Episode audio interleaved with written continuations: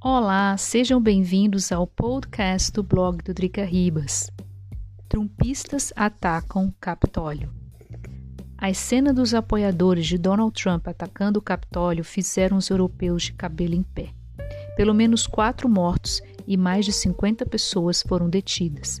Via-se pelas fotos e vídeos que muitos estavam fortemente armados. Desde o fim das eleições, Trump incita seus apoiadores a não reconhecer a derrota.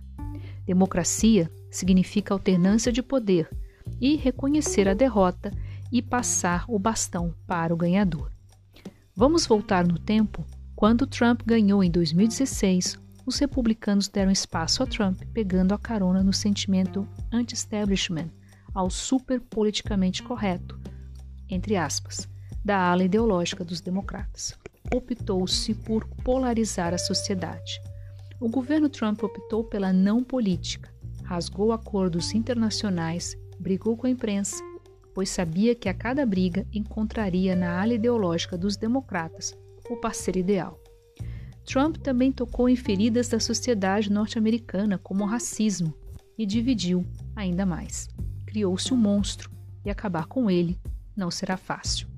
Ontem mesmo, a ala moderada dos republicanos se indignou e sinalizou o impeachment de Trump.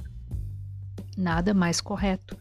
Trump também deve ser responsabilizado pela incitação à violência contra o Capitólio. Fico alerta para o Brasil, fico alerta para o Bolsonaro, adorador do Trump. Fico alerta para setores da esquerda petista que adora polarizar. Política não é feita com extremismos. Para concluir, o vírus derrotou Trump e esse também derrotará Bolsonaro. Muito obrigada por escutar o podcast do blog do Rica Ribas. Não deixe de me seguir pelas redes sociais, não deixe de seguir o blog, o www.dricaribas.com. Até o próximo podcast Drica Ribas.